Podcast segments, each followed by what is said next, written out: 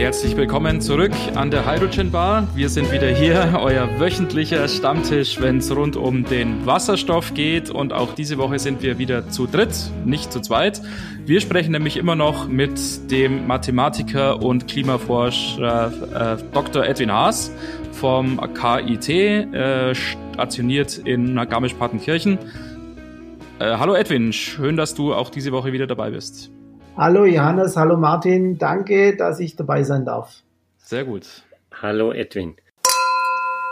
Ja, es war wahnsinnig spannend. Das letzte Mal, als wir gesprochen haben, kurz zusammengefasst sind wir in dem Gespräch ja drauf gekommen, wir müssen die CO2-Emissionen reduzieren. Jetzt äh, stellen wir uns natürlich die Frage, es gab das Pariser Klimaschutzabkommen, was muss denn getan werden, um diese Ziele, die da festgeschrieben sind, zu erreichen?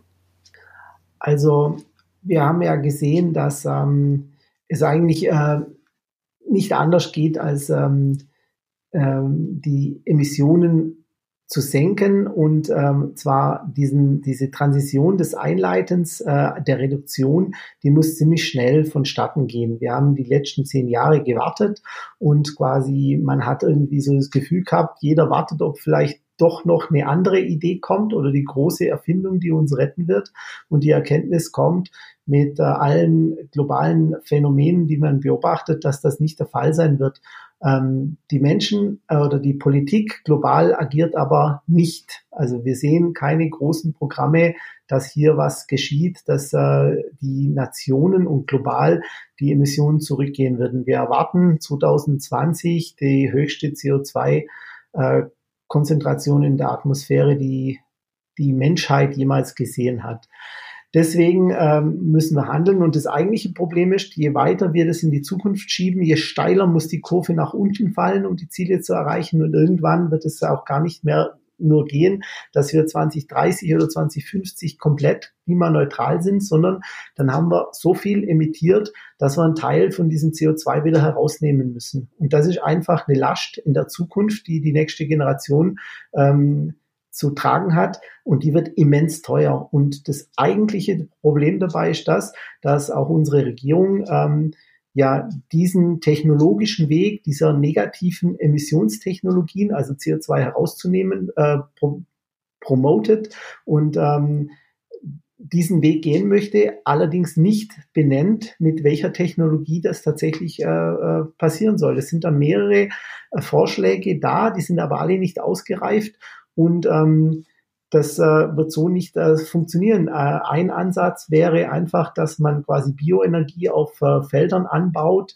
und ähm, das in Kraftwerken äh, zu Energie, äh, also thermische und elektrische Energie umwandelt und ähm, das CO2, das da dabei entsteht, dann quasi sequestriert, also in die Erde zurückbringt, dass man das quasi halt an dem Ort, wo das verbrennt wird, weil das in einer hohen Konzentration vorhanden ist, quasi nimmt und dann irgendwo ins ähm, Erdreich reinpresst. Hier haben wir einfach das Problem, dass quasi Abschätzungen ähm, für das, wie viel wir hier anbauen müssen über die nächsten 30 oder 50 Jahre an Bioenergie, um hier einen, eine Sequestrierung von CO2 in wieder geologische Speicher äh, ähm, umsetzen zu können, dass diese quasi Fläche, die man dazu bräuchte, die würde so groß sein, dass quasi die globale Lebensmittelversorgung für den größten Teil der Menschheit extrem gefährdet wäre. Das ist äh, völlig unrealistisch.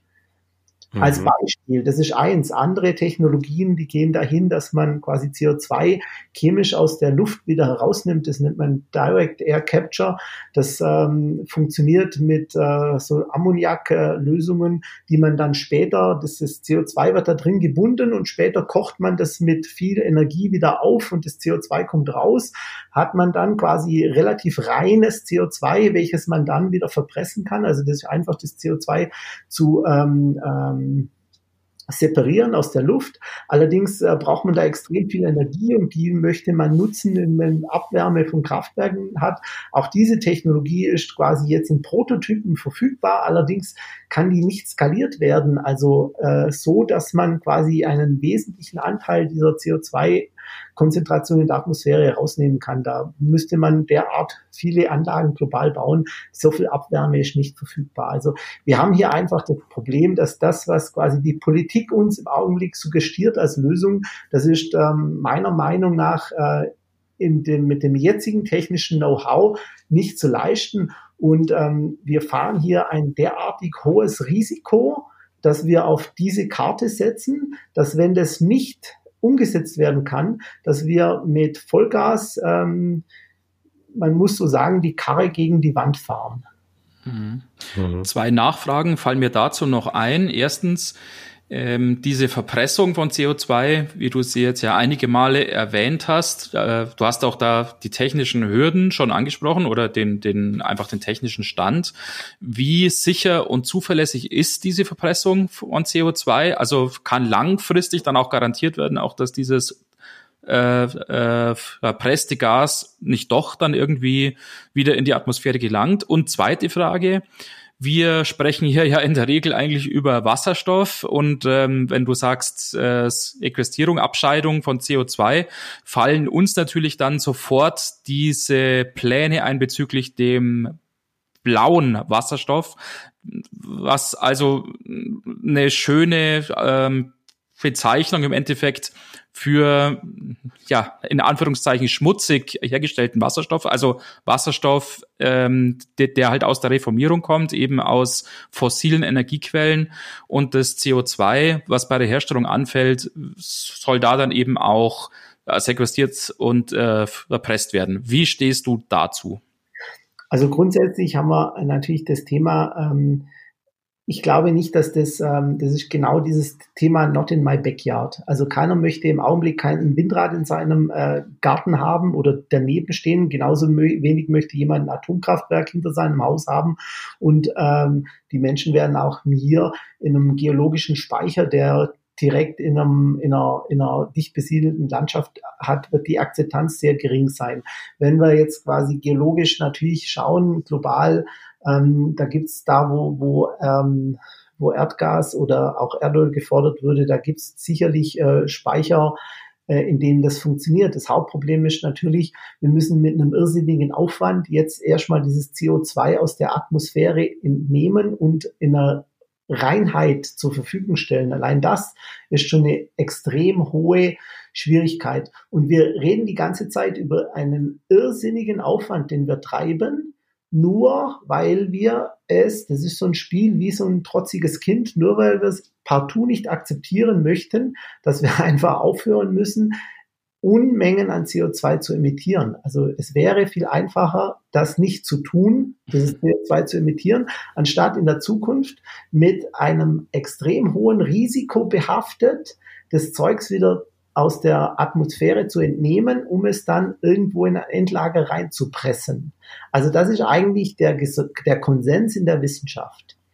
Und jetzt haben wir hier das Problem, dass man natürlich da ein bisschen mit äh, unlauteren ähm, Gedanken spielt. Also wie gesagt, die äh, Aussagen von unserer Forschungsministerin dahingehend, dass sie auf diese Karte setzt, die halte ich persönlich für hochriskant. Also auch die Bundeskanzlerin vertritt ja diese Meinung und ähm, ich sehe das sehr problematisch. Genau dasselbe ist natürlich dieses Thema, wenn es um diesen äh, blauen Wasserstoff geht. Also hier hat man natürlich als Ausgangssubstrat jetzt Erdgas oder Methan und man muss sich einfach äh, im Klaren sein, Methan, welches aus ähm, natürlichen Quellen gewonnen wird, das hat einen derartig großen, ähm, wie soll man sagen, Fußabdruck, bis das irgendwo mal hingelangt. Also Leckagen sind da das Thema etc. Und all dieses ähm, Methan, welches in die Atmosphäre gelangt, das ist derart Klima, ähm, wie soll ich sagen, klimaaktiv, weil das Absorptionsband vom Methan viel größer ist als das von CO2 und ist als Molekül ähm, für, den, für die Strahlungsabsorption und also damit den Treibhausgaseffekt extrem effizient. Und deswegen sollte man da nicht damit rumspielen. Und mhm. ähm, es ist natürlich jetzt einfach auch hier wieder so ein Spiel. Dieser blaue Wasserstoff wird äh, ins Spiel gebracht und der suggestiert jetzt plötzlich etwas Gutes. Es ist so ein klassisches Greenwashing. Ähm, mhm weil man partout, und das ist, ich muss schon fast sagen, ideologisch getrieben, den grünen Wasserstoff nicht haben möchte. Und der grüne mhm. Wasserstoff, und das ist eigentlich dieses Thema, das ist eigentlich das, wo wir hin müssen. Das ist quasi ein äh, Energieträger, der regenerativ äh, gewonnen wird. Die Technologie dazu, die kennen wir seit vielen, vielen Jahren und ähm, die wurde quasi in der Vergangenheit einfach, weil natürlich es keine großindustrielle Anlage gab, dazu, die, die, die funktioniert, aber in jedem Schülerlabor kann man quasi einen Elektrolyseur bauen und äh, das demonstrieren, ähm, wie das funktioniert. Ähm, jetzt geht's halt einfach darum, wir brauchen diese Energie, ähm, um den, ähm, das Wasser zu spalten in Sauerstoff und Wasserstoff. Und hier hätten wir jetzt, und das ist ein ganz großes Thema, hätten wir die Gelegenheit, durch den Ausbau von regenerativen Energien hier in Deutschland die Wertschöpfungskette auch hier in Deutschland zu etablieren. Natürlich langt das nicht. Es gibt hier Schätzungen.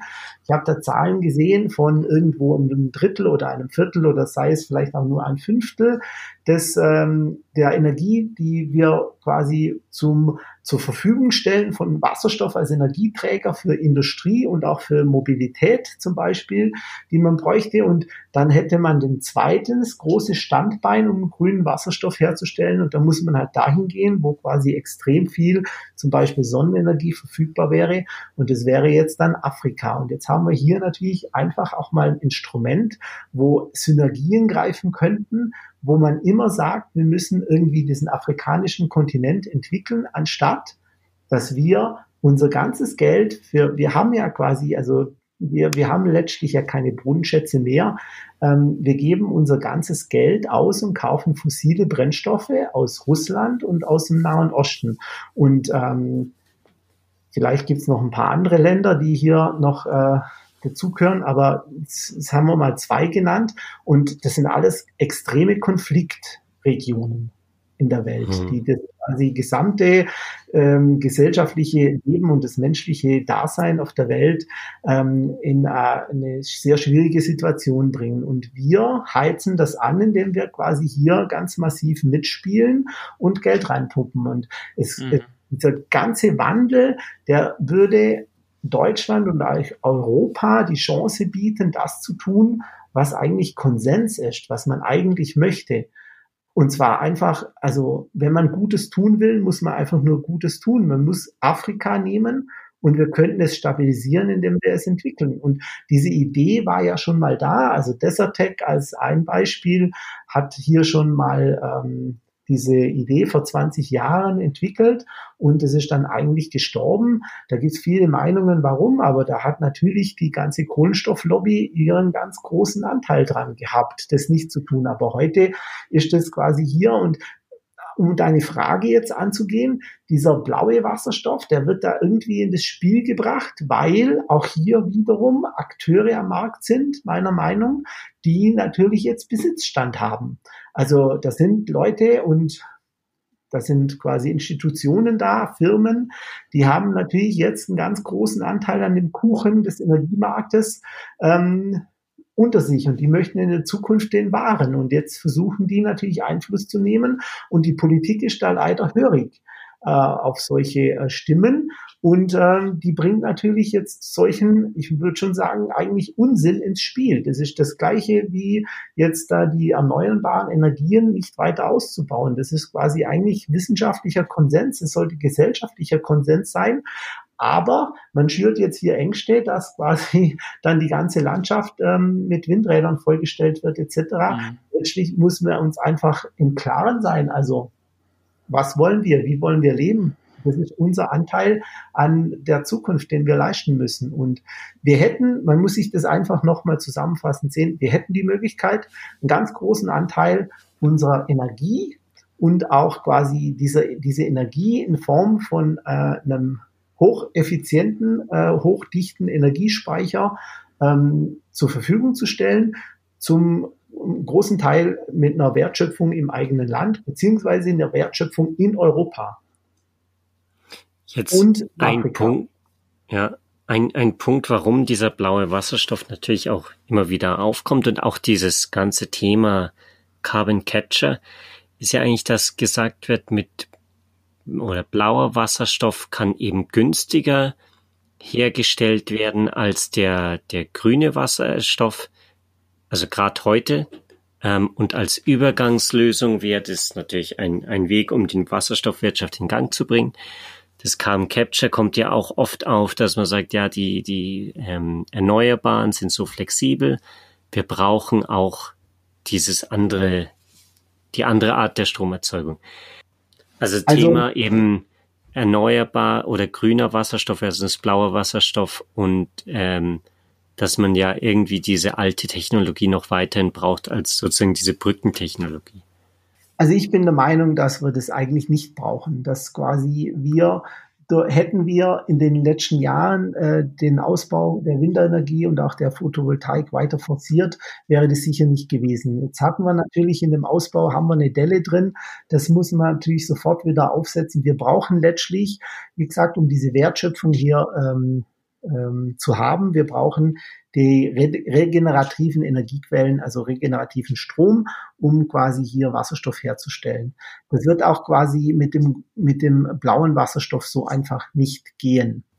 Ähm, hm. Sicherlich sind, sind Kräfte am Markt, die auch hier ähm, natürlich einen Teil von diesem Kuchen abhaben wollen und ähm, das System, welches im Augenblick, man muss einfach sehen, da sind verschiedene kon äh, konkurrierende Ansätze am Markt und es werden sich, ähm, es wird kein der Winner takes it all wird es nicht geben, sondern es werden auch in diesem System verteilte Märkte da sein und auch Akteure in Konkurrenz sein. Es wird Länder geben, die setzen auf die eine Technologie aufgrund von historischen Dingen, weil sie das Wissen in historischen ähm, Technologie hier gehabt haben oder weil es auch politisch andere Gründe gab dafür. Also es wird nicht so sein, dass the winner takes it all. Es wird eine Technologie und die wird eine Monokultur an, äh, an, an äh, Infrastruktur aufbauen.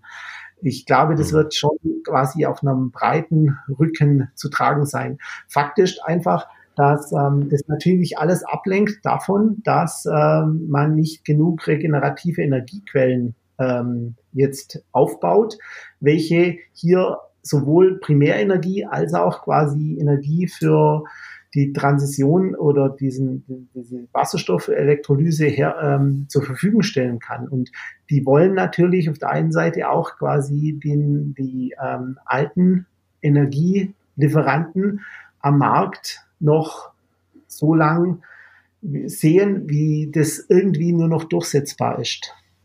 Mhm. Mhm.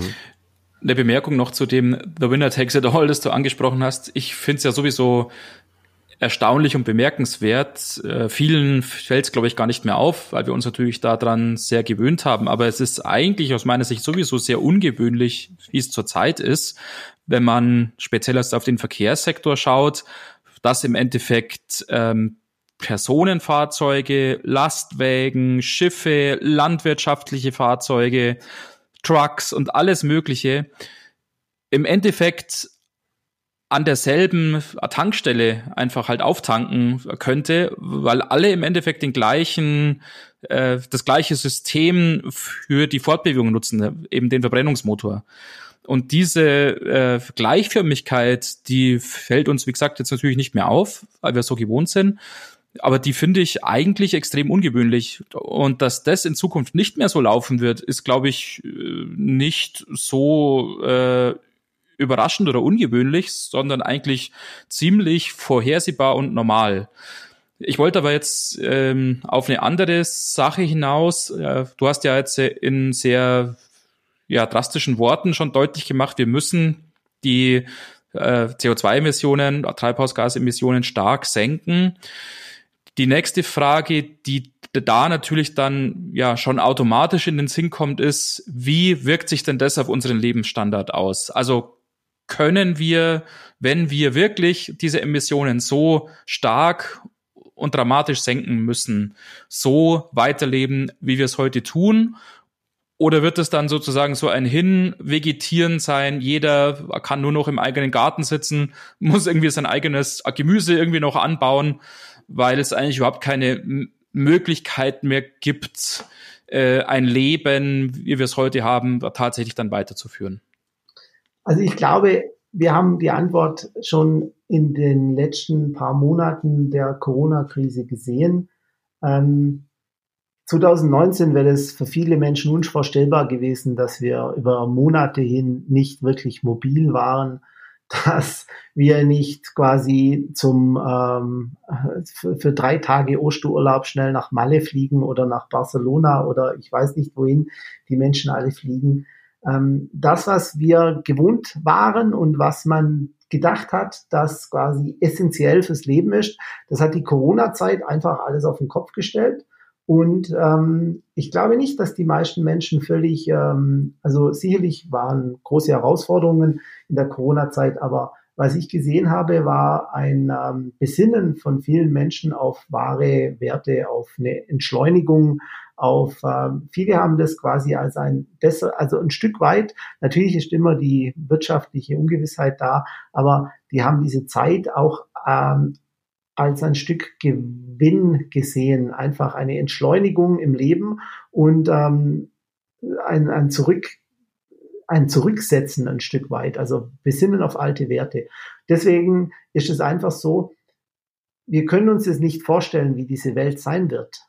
Aber ähm, hier muss man einfach sehen, wir werden ja unsere Technologie nicht aufgeben. Also es wird nicht so sein, dass wir wenn wir uns erinnern an dieses Thema, als die Grüne Partei in den 80ern gegründet wurde und der Streit zwischen den Realos und den Fundamentalisten damals war. Und da gab es ja äh, schon diese Tendenzen, dass äh, die Fundam Fundamentalisten quasi in der grünen Bewegung ähm, das äh, ähm, so äh, gepusht haben. Also dieses, ähm, wir werden alle Subsistenzwirtschaft in unserem eigenen Garten bewirtschaften und ähm, ähm, werden so leben. Und das war für viele ja eine Dystrophie. Also das war ja irgendwie der Abgrund. Ähm, das wollte niemand haben. Und ich denke auch nicht, dass das ist. Das ist natürlich eine schöne Illusion, dass ich in meinem eigenen Garten jetzt meine eigenen Lebensmittel herstelle, weil ich mal wieder wissen möchte, nach all diesen Skandalen, die wir hatten, wo was herkommt.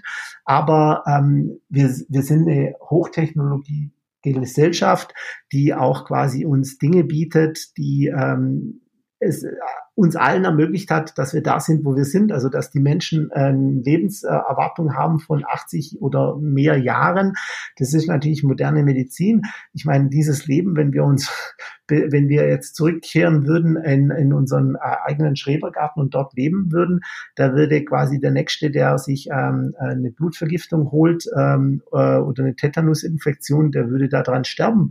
Also das muss man sich im Klaren sein. Das ist ja nicht das, was wir wollen. Und das ist auch nicht das, was wir machen müssen. Also die Zukunft, ich habe da keine Angst davor, sondern wir müssen das, was wir haben, Technologie und unser Wissen einsetzen, dass wir das gestalten, lebenswert gestalten können. Und das ist einfach zum Beispiel eine Abkehr von dem Thema Mobilität, welches über ein eigenes Auto, das ich mir kaufe und das ich habe und mir gehört dieses Auto, sondern als Beispiel, dass es quasi einen Mobilitätsdienstleister gibt. Ich möchte eigentlich hier nur mobil sein. Ich möchte doch gar kein Auto besitzen müssen, wenn ich jetzt nur mich selber transportiere. Und dann wird es alles viel effizienter passieren. Die Leute haben natürlich Angst, weil sie damit einhergehen, sehen, ja, aber dann könnte ja irgendwie die ganzen Automobilhersteller, die wir in Deutschland kennen, können die das schaffen? Kriegen die das mit oder gehen die dann alle kaputt? Oder muss ich jetzt was Gutes tun, um die zu erhalten? Muss ich mir weiterhin mein Auto mit einem Stern oder sonst was kaufen, nur damit ich diese Firma am Leben halte?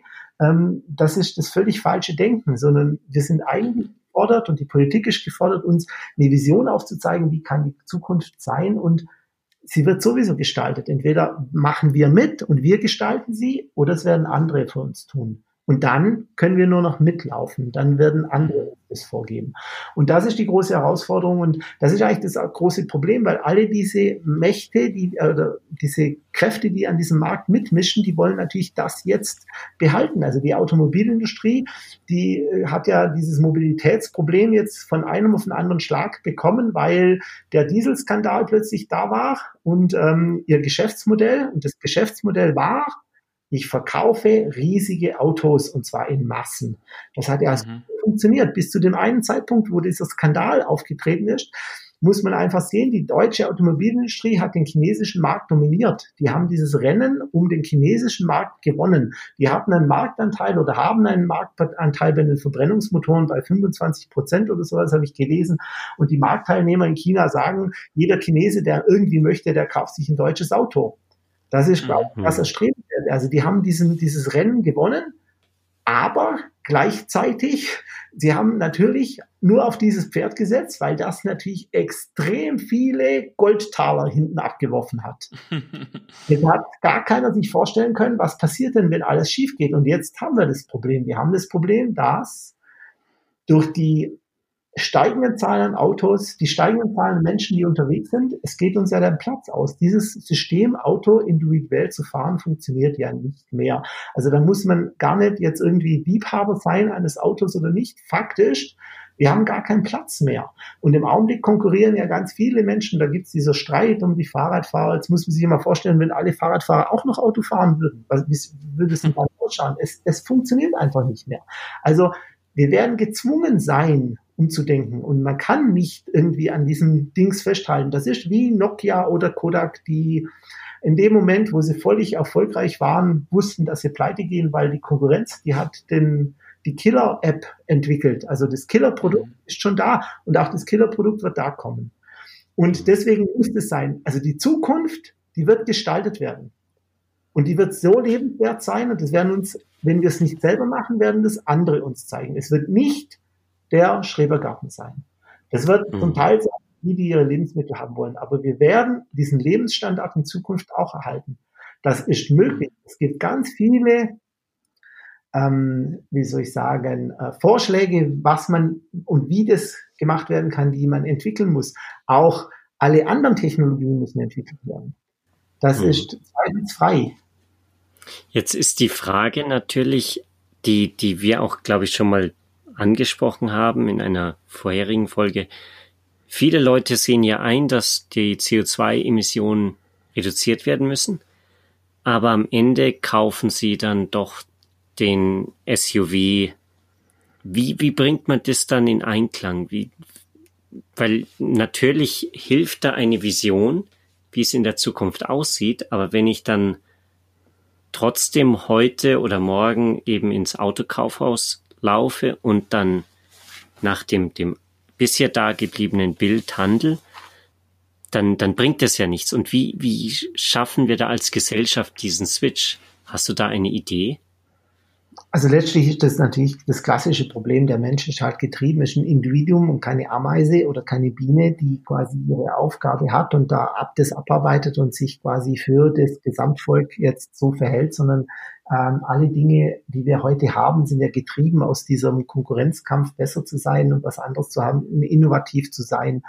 Ähm, das ist auch was Gutes.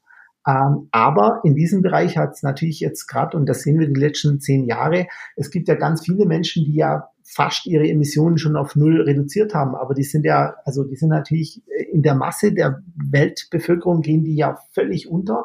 Und dann sieht man natürlich, wenn jeder Einzelne das jetzt tut, natürlich trage ich irgendwie positiv dazu bei, aber global gesehen hat es keine Auswirkungen global gesehen muss man das einfach so sehen. Wir brauchen eine Weltbevölkerung, äh, eine Weltregierung. Wir haben eine Weltbevölkerung, aber leider haben wir konkurrierende Staaten.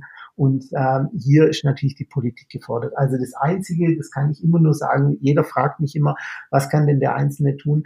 Wenn ich jetzt weniger Fleisch esse, trage ich, habe ich einen ganz tollen Beitrag zum Klimaschutz, aber ich habe noch viel besseren Beitrag für das Thema Tierwohl und Nachhaltigkeit und auch quasi Gestaltung, weil ich reduziere die Nachfrage nach Fleisch. Damit wird einfach weniger Fleisch hier produziert und dieses System wird zurückgefahren. Das hat einen großen Effekt. Also das geht einfach um die Nachfrage, die ich nicht generiere, indem ich äh, so handle. Aber global gesehen brauchen wir eine Weltregierung, die hier ähm, agiert. Und auch das geht da gibt es quasi Ideen, wenn andere sagen, sie machen da nicht mit. Viele Kritik, kritisieren ja, alle diese Bestrebungen würden dazu führen, dass die Chinesen, die machen da nie mit. Ein großes Beispiel, und das nennen wir den EU Green Deal, wäre ja zum Beispiel im Green Deal sitzt es drin, wir, äh, wir erhöhen die CO2-Emissions, ähm, äh, den Preis für die CO2-Emissionsrechte drastisch Und einhergehend ähm, erheben wir eine CO2-Steuer, die auf alle Produktimporte, die von außerhalb der EU in die EU reinkommen, aus Ländern, die keine CO2-Steuer, keine CO2-Abgabe haben und die auch quasi, also keinen CO2-Preis haben und die quasi einfach ähm, hier ähm, frei die Gemeinschaftsgüter verpesten und verbrauchen. Und damit kann man das schon in der Waage halten. Und das ist ein System, welches quasi so propagiert wird, dass auch alle anderen Länder da mitmachen werden. Wenn ein großer Player das äh, am Markt initiiert. Die Chinesen werden es ganz sicher nicht sein, die Amerikaner werden es, äh, die USA wird es auch nicht sein. Also hier bleibt eigentlich nur Europa als Vorreiter und ich hoffe ganz gut, dass das ein ganz wesentliches ähm, Thema im Green Deal sein wird, dass das quasi kommt.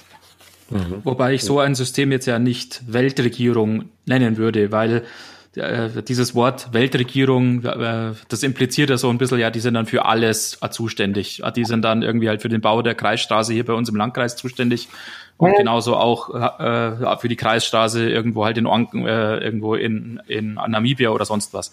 Und diese Weltregierung, die hat natürlich auch ein Problem natürlich der demokratischen Legitimation und, und ähm, wir sind uns ja trotzdem, soweit ich das beurteilen kann, alle einig, dass, dass wir von diesen demokratischen ähm, Prinzipien trotz aller Notwendigkeiten, aller Dringlichkeiten nicht abrücken sollten. Aber was du ja wahrscheinlich viel mehr meinst, ist doch eine Art, äh, ja, wie soll man sagen, eine gemeinsame Vorgehensweise, jetzt speziell halt in Bezug auf dieses Thema Klimaschutz, äh, Treibhausgasemissionen.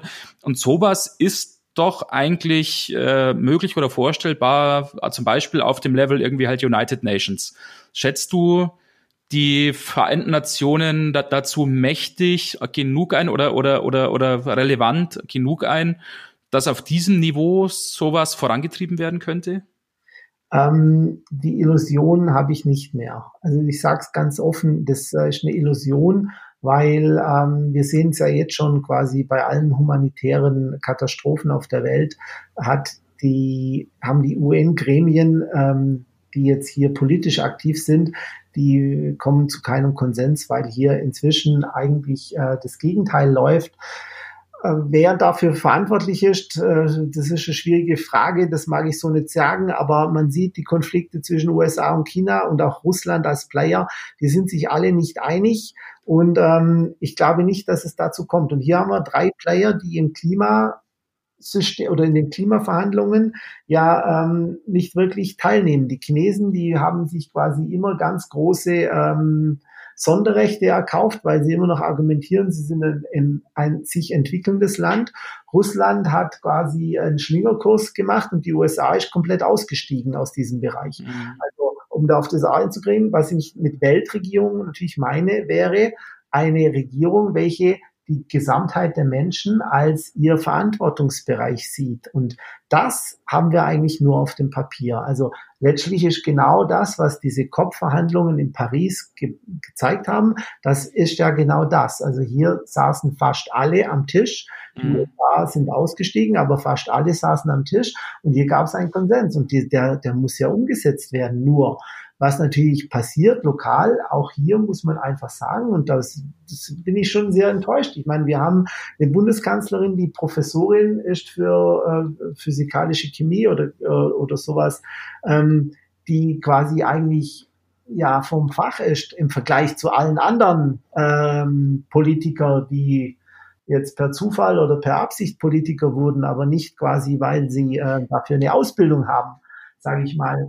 Ähm, und hier sehen wir natürlich das Problem, dass natürlich auch, auch wir als, äh, als Deutschland jetzt äh, hier gar kein gutes Bild mehr abgeben. Also wir waren mal ein Vorreiter und wir sind jetzt quasi ganz, ganz, ganz, ganz weit hinten zurückgefallen. Also ich denke, die EU hat hier jetzt ähm, ein neues Moment geschaffen mit dem Green Deal, das ähm, meiner Meinung nach quasi mit der ähm, Ratspräsidentschaft jetzt ähm, schon umgesetzt werden kann und hier mit Leben gefüllt werden kann, um einfach diese Ideen mal zu entwickeln und eine CO2, ähm, einen viel höheren CO2-Preis innerhalb der EU und damit das Argument nicht mehr gilt, dass ja alle, da, alle Industrien dann abwandern würden und wir dann quasi konkurrieren müssten gegen billige, äh, schmutzige Technologie im Ausland, dass die quasi zumindestens was den EU-Markt angeht, mit einer CO2-Abgabe, also einem CO2-Importzoll äh, belegt werden, der genau diese CO2-Emissionspreise äh,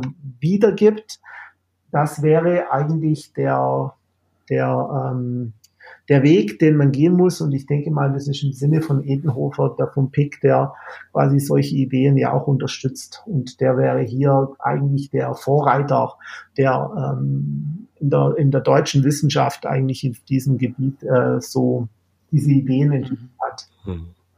Nichtsdestotrotz glaubst du nicht, dass dieser, diese höhere CO2-Besteuerung in Europa nicht am Ende dazu führen wird, dass eben China und Amerika sich sozusagen bedanken und sagen, gut, limitiert ihr euch selbst, wir übernehmen alles und, und wir geben unseren Leuten ein sozusagen günstiges Leben, ähm, weil wir eben diese CO2-Bepreisung nicht einrechnen. Also das würde ja am Ende dann im Prinzip wieder nur dazu führen, dass die CO2-Emissionen verschoben werden, oder? Ja, also der Gedanke liegt natürlich schon nahe und der ist auch sehr nahe, der, sicherlich naheliegend, aber es zeigt sich doch, dass ähm, Schweden und die Schweiz als Beispiel, die haben eine dreimal so hohe CO2-Bepreisung wie Deutschland jetzt eingeführt haben, seit vielen, vielen, vielen Jahren ähm, in ganz vielen Rankings, was äh, Industriepolitik angeht, was Innovati Innovativität angeht, als Beispiel jetzt, liegen die Länder ganz vorne mit dabei, die Schweiz ganz sicher, Schweden aber auch. Und ähm, das zeigt, dass das quasi kein äh, Widerspruch sein muss. Ähm, letztlich läuft es das, ich glaube, es ist ganz einfach, dieses Agieren das ist dieses Planspiel. Wir spielen, das gibt dieses Planspiel, wir spielen Vereinte Nationen, wie müssen wir die Welt retten? Und dann merkt man natürlich, alle warten immer aufeinander. Das ist dieses Gefangenendilemma. Wir sitzen alle mhm. da, kann ich irgendwie agieren, dass ich irgendwie freikomme und aus dem Gefängnis abhauen kann? Oder müssen wir so agieren, dass möglichst alle Gefangenen irgendwie freikommen? Und letztlich mhm es so, um als Gesamtheit der Menschheit zu überleben, müssen wir so agieren, dass alle zusammen das machen. Und ich glaube, hier wartet jeder nur auf den anderen. Also äh, es gibt sicherlich ganz viele Leute, die sind natürlich schlau wie Schlumpf und die wittern sofort irgendwo ein Schlupfloch und es wird halt immer passieren, dass es das eine oder andere gibt. Aber auf einer großen Skala wird es ganz, ganz viele Akteure und Länder und Industrien dazu zwingen. Und die, wir haben das ja heute schon. Es gibt ja ganz viele Industriesektoren und Bereiche und Verbände, die ganz aktiv auch eine viel höhere CO2-Bepreisung fordern die quasi sagen, wir wollen unserer Verantwortung gerecht werden, macht es, aber macht es bitte in einem gültigen gesetzlichen Rahmen, so dass sich jeder weiß, wie er sich dran verhalten mhm. muss. Nicht wirklich alles so wie ein Schlitzohr, das mich sofort über den Tisch zieht, wenn ich nur irgendwo eine, sagen wir mal, meine Verteidigung nicht quasi voll immer ähm, in place habe, sondern ja denke, das sind schon sehr viele äh, Akteure am Markt, die eigentlich alle bereit sind, weil sie das Problem ja in ihrem eigenen Land vor ihrer Haustür auch sehen, die da sofort mitziehen würden und dann auch agieren würde. Es braucht nur den Kickstarter dazu. Und das ist ein, ein großer Akteur, der das etabliert. Und auf das warten alle. Also wie, ein klassisches Beispiel wäre jetzt die Besteuerung des Flugbenzins, des Kerosins als Beispiel. Jeder, wir machen das seit 20 Jahren nicht, weil jeder irgendwie sagt, ja, alle anderen machen es auch nicht. Das ist ja absurd. Mhm. Diese muss man ja, das muss man ja invertieren. Also wir müssen es sofort machen, damit alle anderen auch anfangen. Die werden ja mhm. alle nachziehen, sobald es einer tut.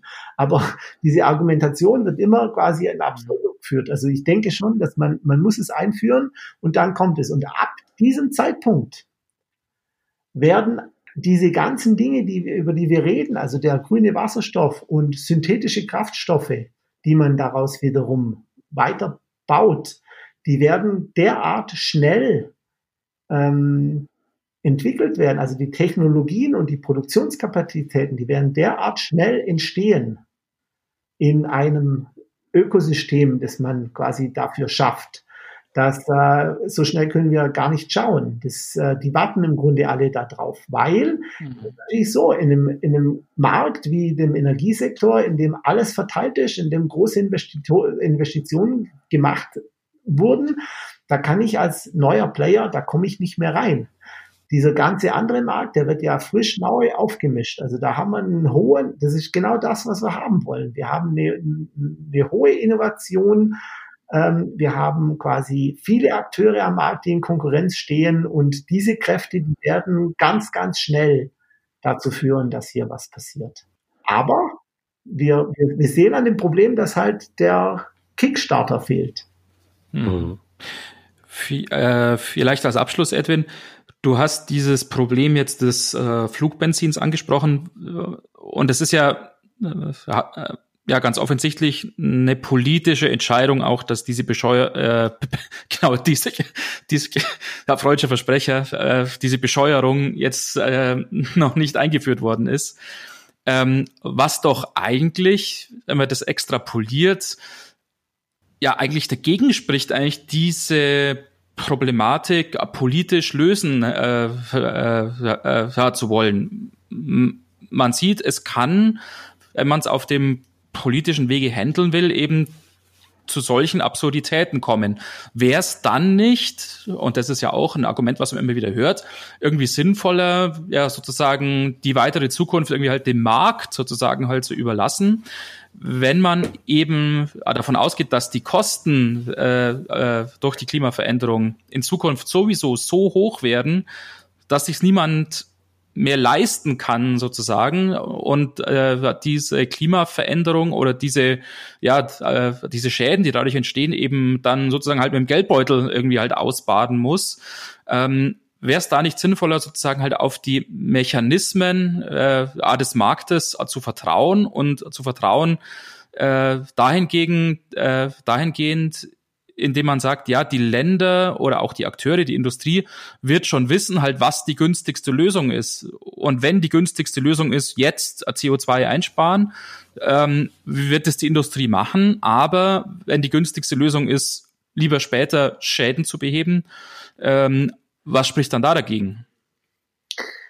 Ähm, also man muss es ja natürlich schon so sehen. Ähm, hier haben wir privatwirtschaftlich oder privat gegen gesellschaftlich. Also die Schäden wird immer die Gesellschaft tragen.